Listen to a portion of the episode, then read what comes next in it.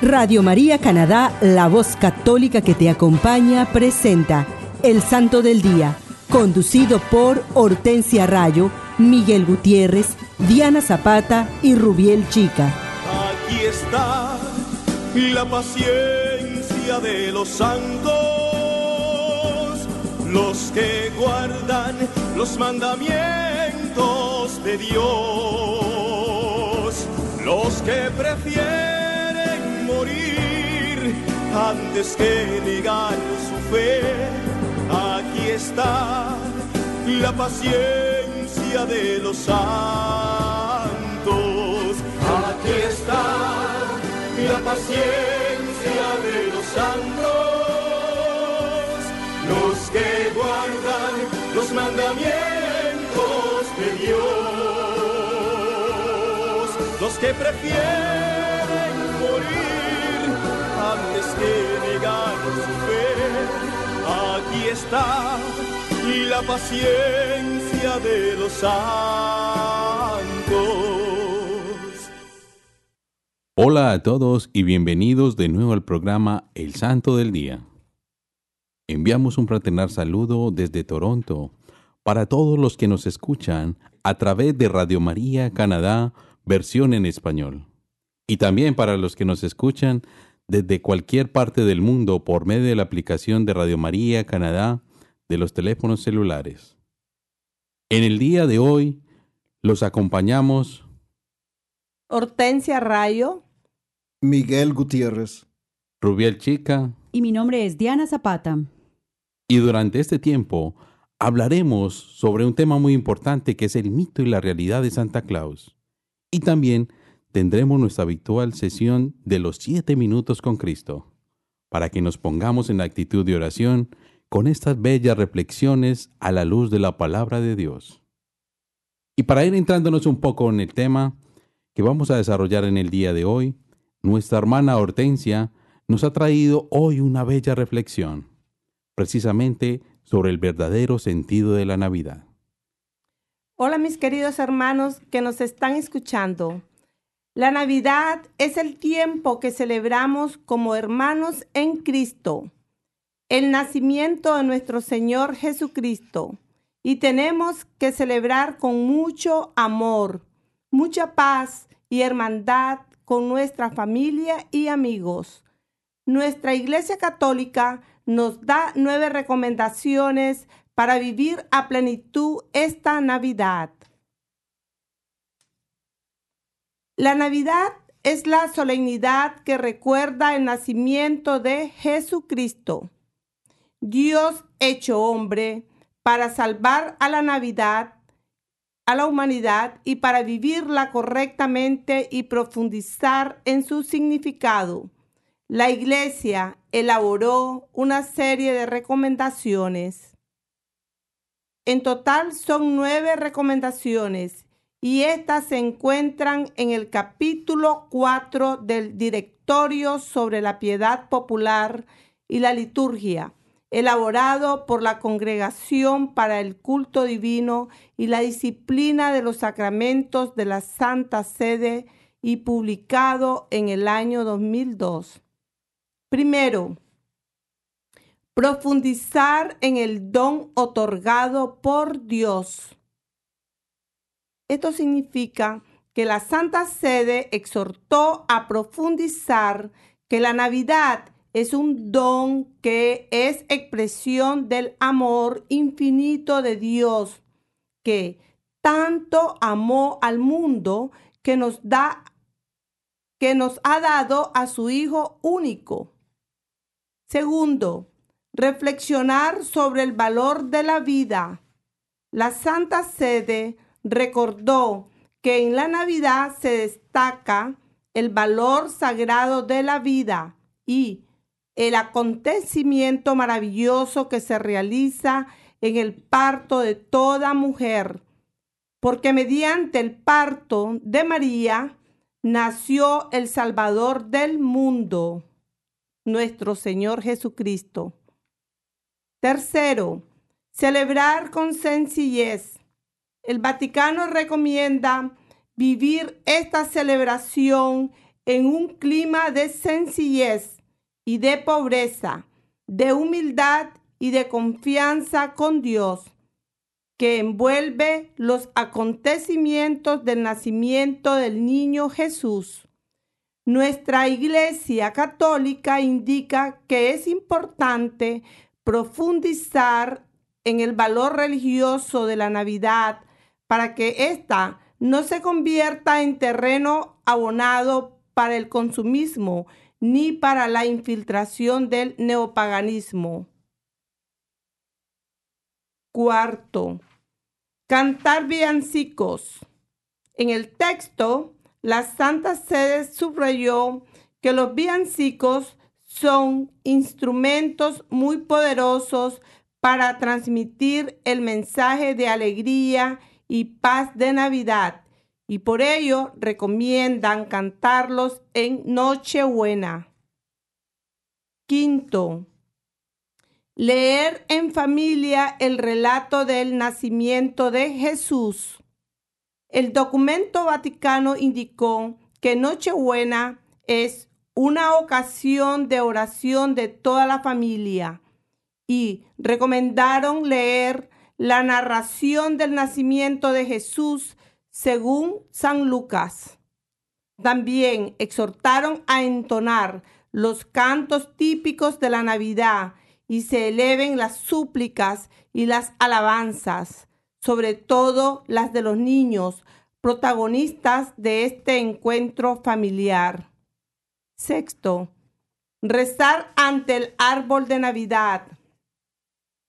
La Santa Sede invitó a que las familias recen en torno al árbol de Navidad, porque independientemente de su origen histórico, es por hoy un signo fuertemente evocador, bastante extendido en los ambientes cristianos. Evoca tanto el árbol de la vida plantado en el jardín del Edén como el árbol de la cruz y adquiere así un significado cristológico. Cristo es el verdadero árbol de la vida, nacido de nuestro linaje, de la tierra Virgen Santa María, árbol siempre verde, fecundo en frutos. Sexto, dar regalos a los pobres. En el documento, la Iglesia Católica indicó que entre los regalos colocados bajo el árbol de Navidad, no debería faltar los regalos para los pobres. Ellos forman parte de toda familia cristiana. Octavo, compartir juntos la cena de Navidad. Otro gesto que sugirió el Vaticano es realizar una cena de Navidad porque en ella se manifiestan con toda la fuerza, la firmeza y la alegría de los vínculos familiares. La familia cristiana que todos los días, según la tradición, bendice la mesa y da gracias al Señor por el don de los alimentos, realizará este gesto con mayor intensidad y atención en la cena de Navidad. Noveno, asistir a misa de Nochebuena. Así recibimos el día de Navidad como la conmemoración del nacimiento del niño Jesús. La Santa Sede invitó a los fieles a asistir a la misa de Nochebuena porque ésta tiene un gran sentido litúrgico y goza del aprecio popular. Bueno, mis queridos hermanos, es preciso de que ustedes analicen todos estos pasos y me despido con, de ustedes y que Dios derrame muchas bendiciones a todos en esta Navidad. Muchas gracias, hermana Hortensia. Qué bueno esos mensajes, esos nueve puntos que debemos de tener en cuenta. Eso me hace acordar de los, de los cantos de Navidad de los villancicos. Hay varios villancicos, Antón Tiruriruriru. ¿Cuál otro se acuerdan ustedes? Bueno, en Colombia hay unos muy típicos. Yo la verdad no, no estoy bien segura si los escuchamos todos a nivel latinoamericano, pero tenemos los agalillos, tenemos tutaina. Agalillos del Valle venir, ¿conocen? No. Sí, sí, Ah, tenemos bueno. pastores, Sí. pastores, Ah, vamos a Belén. es muy interesante. Vea, Muy qué bonito. popular. Y este Cuando- es uno de los de estos pasos tan bonitos que debemos entonces poner en práctica en la Navidad, ¿verdad? Que cuando uno Oh, canta sí. en Navidad o que dice ven, ven, ven, no tardes tanto, no tardes tanto, niñito, ven, ven, ven. Eso es lo que tienen algunos países latinoamericanos. Entonces, mire la riqueza que nosotros tenemos como países latinoamericanos en nuestros cantos, en nuestros villancicos, que son animados, que empiezan a cantar como con guitarras, a- a con las palmas, o no sé si algunos países también funcionan como las, las maracas. Sí, sí, guitarra y nosotros tenemos todos. maracas, las maracas, las panderetas, eh. Mire eso como es de, de eh, bonito bastante, que la. Navidad a lo que nos invita, hace compartir con los demás. Y empezar con la novena también. Se empieza con la novena también. de Navidad y ahí se cantan bien. Sí, Entonces, mire qué tan importante eso. Muy lindo. Bueno, Diana, cuéntanos entonces ahora para entrarnos en este tema tan importante. Sí, vamos a entrar ya entonces en materia y vamos a empezar a hablar em, sobre el mito y la realidad de Santa Claus. Entonces, hermano Miguel, cuéntanos eh, de qué se trata esta historia sobre el verdadero Santa Claus o San Nicolás. Siempre eh, eh, hemos escuchado desde que somos niños sobre Santa Claus, San Nicolás, pero muchas veces no realmente sabemos qué es el verdadero Santa Claus o, o, qué realmente es el mito separado de la verdad de los acontecimientos reales. Y para esto vamos a hablar de Papá Noel, Santa Claus o San Nicolás, que son algunos de los nombres con los cuales se conoce universalmente al personaje legendario que según la cultura occidental trae regalos a los niños por la Navidad, la noche del 24 amanecer el 25 de diciembre. Es un personaje que formaba parte, San Nicolás, del antiguo mito solar del solsticio de invierno al que el cristianismo sincretizó con la figura del obispo cristiano y de origen griego llamado Nicolás, que vivió en el siglo IV en Anatolia, en los valles de Licia en la actual Turquía. Era una de las personas más veneradas por los cristianos de la Edad Media, del que aún hoy se conservan sus reliquias en la Basílica de San Nicolás di Bari, Italia. Se estima que Nicolás de Bari nació cerca del año 280 en Mira, una ciudad del distrito de Licia en la actual Turquía. Él era hijo de una familia acomodada y creció bajo los tirantes deseos de sus padres.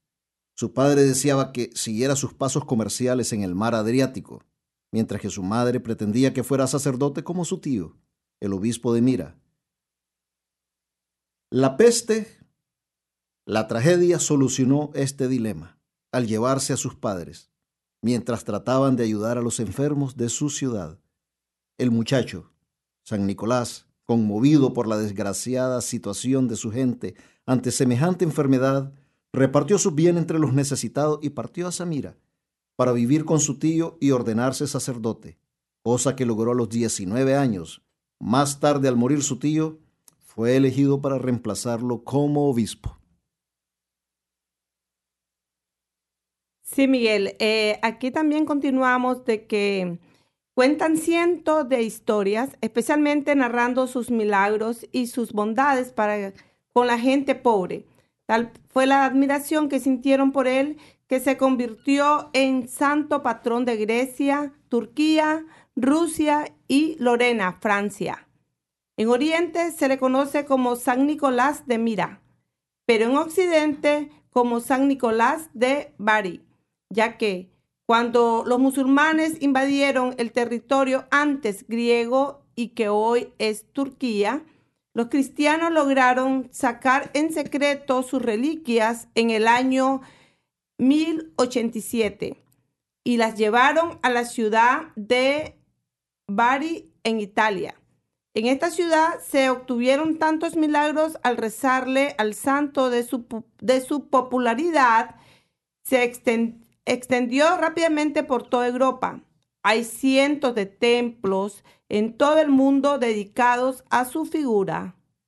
Qué bien, hermanos. Entonces, como podemos ver, eh, San Nicolás fue un personaje real y llevó una vida de ayuda y de servicio a los demás. Pero también existe un mito y existe una parte que es legendaria sobre San Nicolás. Cuéntanos, Rubiel, esta parte de la leyenda, de qué se trata. Bueno, lo vamos a contar en forma de historia. Me parece muy interesante esta historia que vamos a contar a continuación. Y dice, su mítica fama de repartidor de obsequios se basó en una historia que cuenta que un empobrecido hombre, padre de tres hijas, no podía casarlas por no tener la dote necesaria. Esto me hace acordar las dotes de Latinoamérica que me acuerdo que en tiempos de las abuelitas, las abuelitas, que una, tres vacas, cinco gallinas, Sí, para casarse. eh, tres marranos, los más gordos, los más... y Yo, oh my God, ¿qué es todo eso? Entonces, bueno, interesante eso de las dotes. ¿eh? Y Eso me hizo cierta eso. cantidad, cierta cantidad de dinero también. También. Y sí, ay, verdad, y cierta cantidad, y joyas. Yo, pero ¿qué es toda esta dote? Pero bueno, interesante. Entonces, al carecer las muchachas de la dote, parecían condenadas a ser solteronas. Enterado de esto, Nicolás le entregó, al obtener la edad de casarse, una bolsa llena de monedas de oro a cada una de ellas. Se cuenta que todo esto fue hecho en secreto por el sacerdote Nicolás, quien entraba por una ventana y ponía la bolsa de oro dentro de los calcetines de las niñas, que colgaban sobre la chimenea para secarlos. Mire qué tan interesante esta historia. También fue nombrado patrono de los marineros, porque cuenta otra historia que estando algunos de ellos en medio de una terrible tempestad en alta mar y viéndose perdidos, comenzaron a rezar y a pedir a Dios con oraciones tales como, oh Dios, por las oraciones de nuestro buen obispo Nicolás, sálvanos. En ese momento, la figura de San Nicolás se hizo presente y calmó las aguas. El mito actual cuenta que Santa Claus viviría en las proximidades del Polo Norte, junto a la señora Claus, y una gran cantidad de duendes navideños que le ayudaban en la fabricación de los juguetes y otros regalos que le piden los niños a través de cartas. Para poder transportar los regalos, Papá Noel los guardaría en un saco mágico y los repartiría a las 12 horas del día 25 de diciembre, en un trineo mágico volador tirado por re- renos navideños, dirigidos por Rodolfo el Reno, que eso es- hay una canción de esas, me acuerdo que también tiene una canción, Rodolfo el Reno. sí. Rodolfo el Reno. Un, ron- un reno que ilumina el camino con su nariz roja, brillante y potente. Muy bien, entonces eh, ya vimos entonces que este personaje San Nicolás, Santa Claus o Papá Noel, como lo conocemos también, eh, tiene mucho de historia, pero también hay una parte eh, mítica, una parte legendaria, que es como la que mm, conocen todos los niños del mundo, yo creo, eh, hoy en día. Entonces, mm, tenemos que también saber cuál es la posición de los sectores del ámbito cristiano y de algunos grupos en algunos sitios del mundo. Eh, la figura actual de Santa Claus está rodeada de diversas acusaciones y se le acusa, por ejemplo, de ser un producto comercial que está al servicio del consumismo y también algunos que dicen que es una figura intrusa y destruye las tradiciones locales. Eh, en otros países ha habido grupos en que se han promovido movilizaciones en contra de Santa Claus ah, para favorecer las tradiciones autóctonas cristianas, como por ejemplo en Alemania, en Austria y en la República Checa. Hay inclusive unos promotores en, en Alemania, por ejemplo, que dicen que el origen cristiano de la Navidad y el nacimiento de Jesús han sido colocados en segundo plano. Entonces ellos lo que están haciendo es crear una serie de movimientos en los que se trata de rechazar esta figura de, de Santa Claus o de Papá Noel para resaltar esos, esas tradiciones más de tipo cristiano, como obviamente eh, es el niño Jesús, el nacimiento del niño Jesús, que es lo principal de nuestra Navidad. Eh, en Austria también hay, hay personas que lideran unas campañas para, eh, que se llaman para salvar a Christkind. Eso quiere decir el Cristo niño. Eh, y, de quién lo van a salvar? De Santa Claus. Entonces, la propaganda no es contra Santa Claus como tal, sino que, básicamente es rechazando la figura de Santa Claus para promover como tal la figura del niño Jesús, que es el centro de la Navidad. Y en la República Checa también existen unas campañas para defender la tradición del niño Jesús frente a la Navidad y así vemos en muchos otros países, como por ejemplo en Latinoamérica, es frecuente en varios países, tenemos esta tradición del niñito Dios o niño Jesús o el niño Dios, dependiendo pues como de las, del país o de las tradiciones de las personas y de las familias. Y este niñito Jesús visita las casas entonces en Nochebuena y deja los regalos a los pequeños bajo el árbol navideño o al pie de la cama.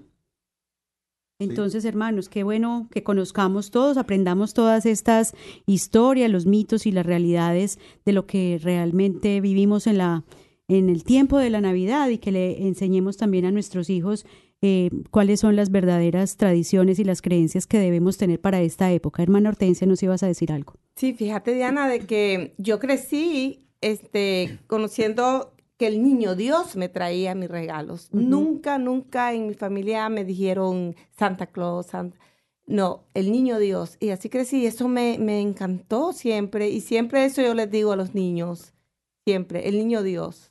Claro, y Él es el que llega a nuestras vidas en la Navidad. Entonces, es, bien. Que entra por la ventana, nos decían que entraba por la ventana. Entraba por la ventana a traernos los regalos, exacto. y, hay que recordar también una, una gran tradición que, que nosotros tenemos en el mundo hispanoamericano, que son las posadas antes de Navidad, ah, que representan esa, e, e, ese caminar de la Virgen María con San José buscando, buscando este, dónde alojarse en Belén. Y bueno, y eso también nos acerca más a nuestra tradición católica, nos da esa, e, esas tradiciones no, nos enseñan que, realmente celebramos la Navidad y el centro de la Navidad es el niño Dios, Jesús que viene al mundo.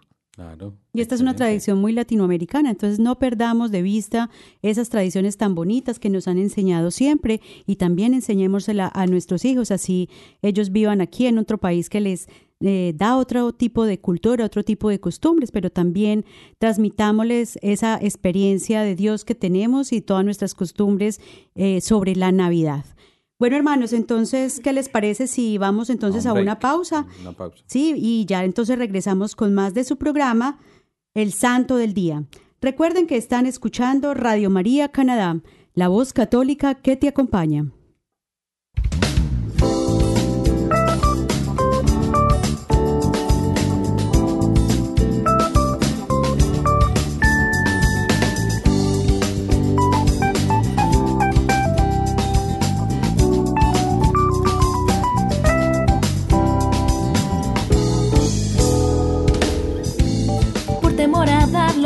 Todo, no te quedes sin amar.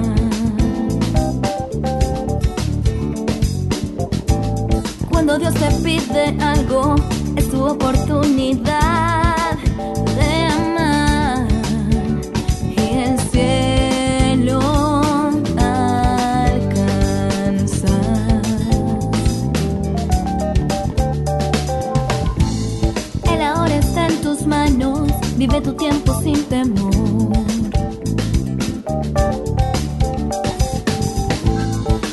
Dios te pide algo, es tu oportunidad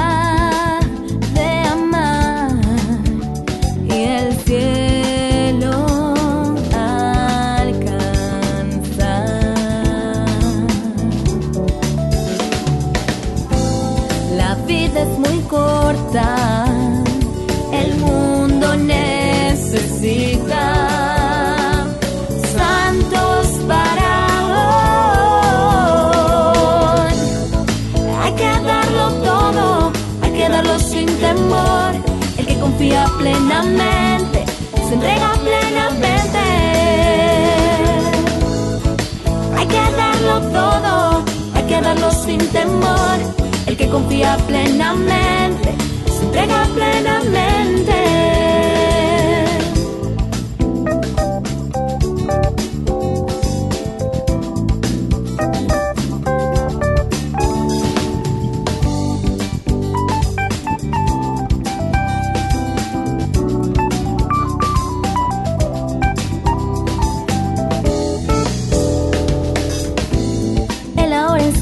manos, vive tu tiempo sin temor. Cuando Dios te pide algo, es tu oportunidad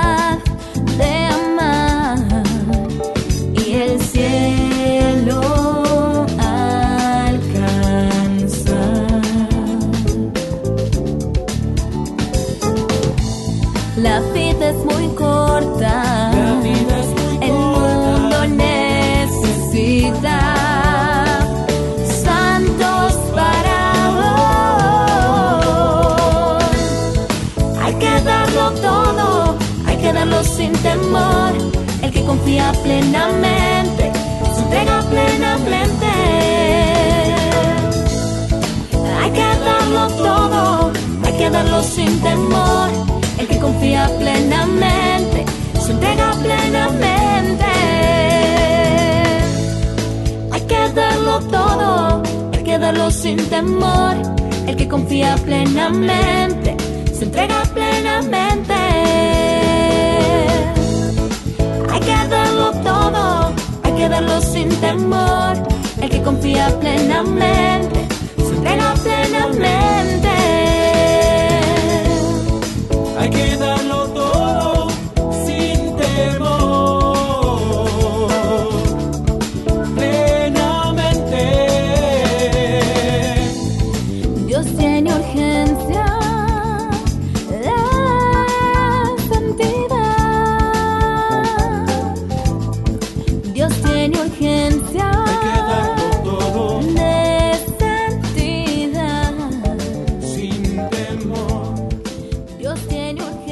está escuchando Radio María Canadá, la voz católica que te acompaña.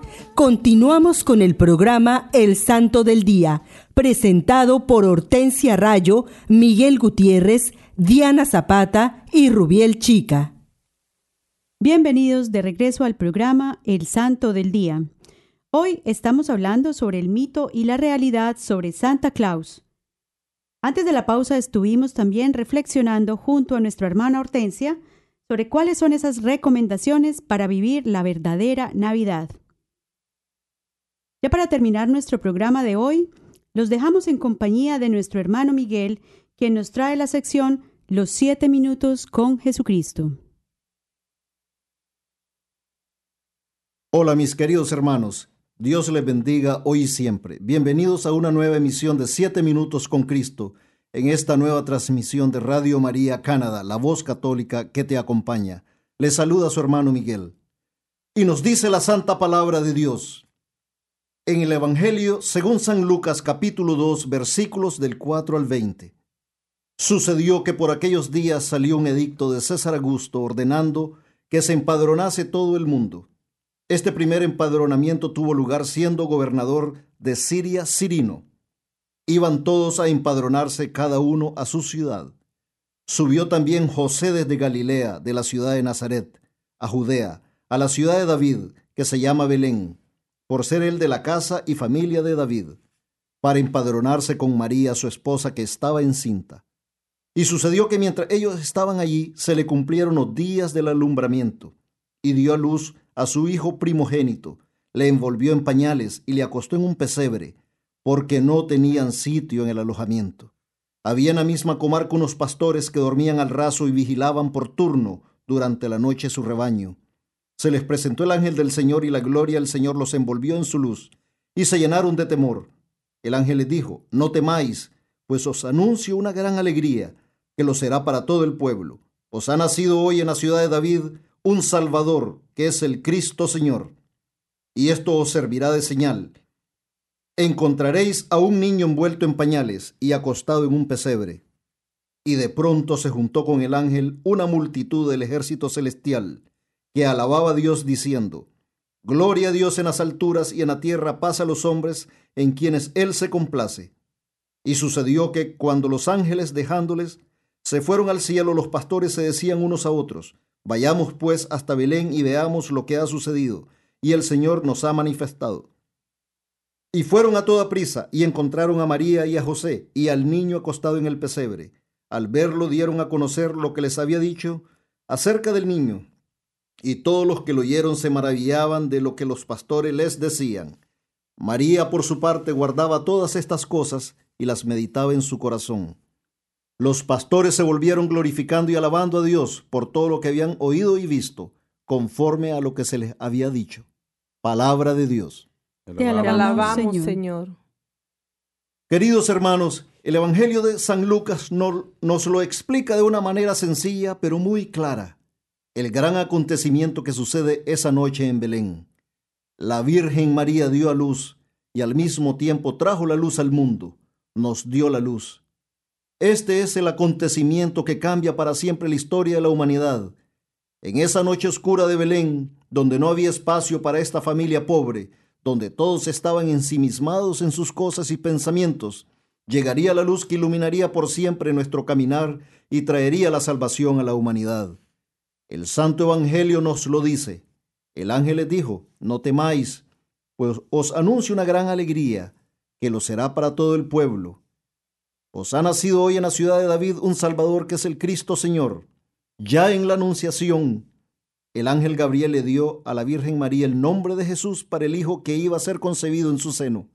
El nombre de Jesús, hermanos, significa en hebreo el que salva, el que libera, porque salvaría a los hombres de sus pecados. Queridos hermanos, esa luz vino iluminando a los más pobres, a los más débiles, a aquellos que se encontraban en la oscuridad, a los pastores que dormían al raso, dice la santa palabra, sin ningún techo, sin ninguna esperanza, que solo tenían la certeza que el siguiente día sería igual. Así también muchos de nosotros pasamos nuestras vidas tristes, cansados, desilusionados, porque no abrimos nuestros corazones al amor y a la luz que es Jesucristo. Mis queridos hermanos, en esta Navidad pongamos nuestra mirada en Jesucristo, que es la luz de Dios. No dejemos que el consumismo y las corrientes modernas nos distraigan.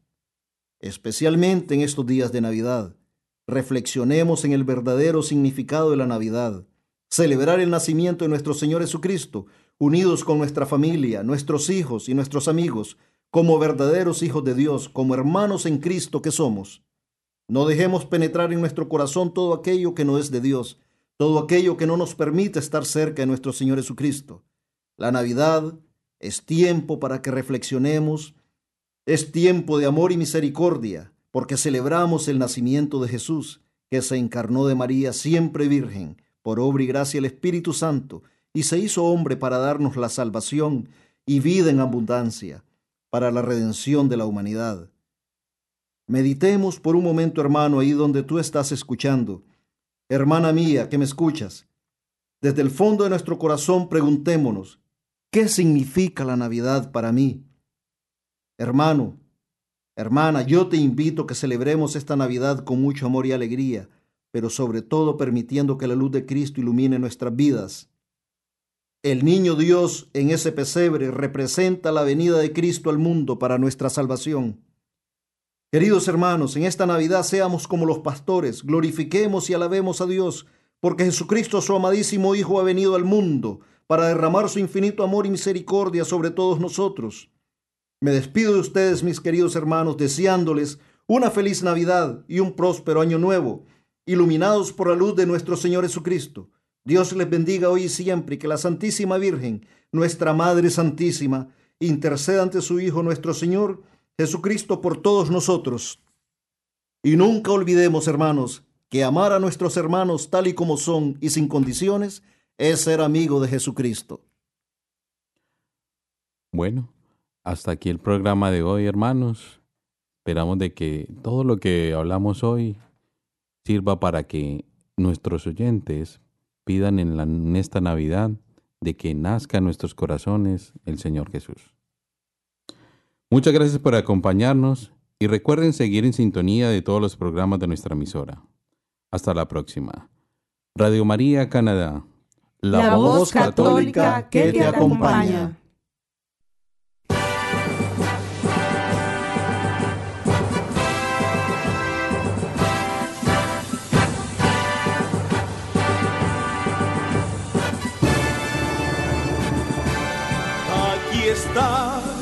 La paciencia de los santos,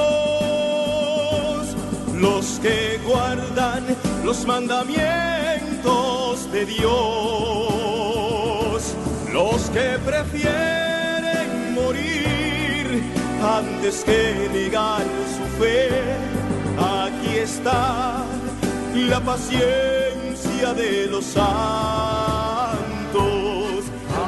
Usted escuchó El Santo del Día, conducido por Hortensia Rayo, Miguel Gutiérrez, Diana Zapata y Rubiel Chica, en Radio María Canadá, la voz católica que te acompaña. los que prefieren morir antes que negar su fe. Aquí majestad y la paciencia de los santos.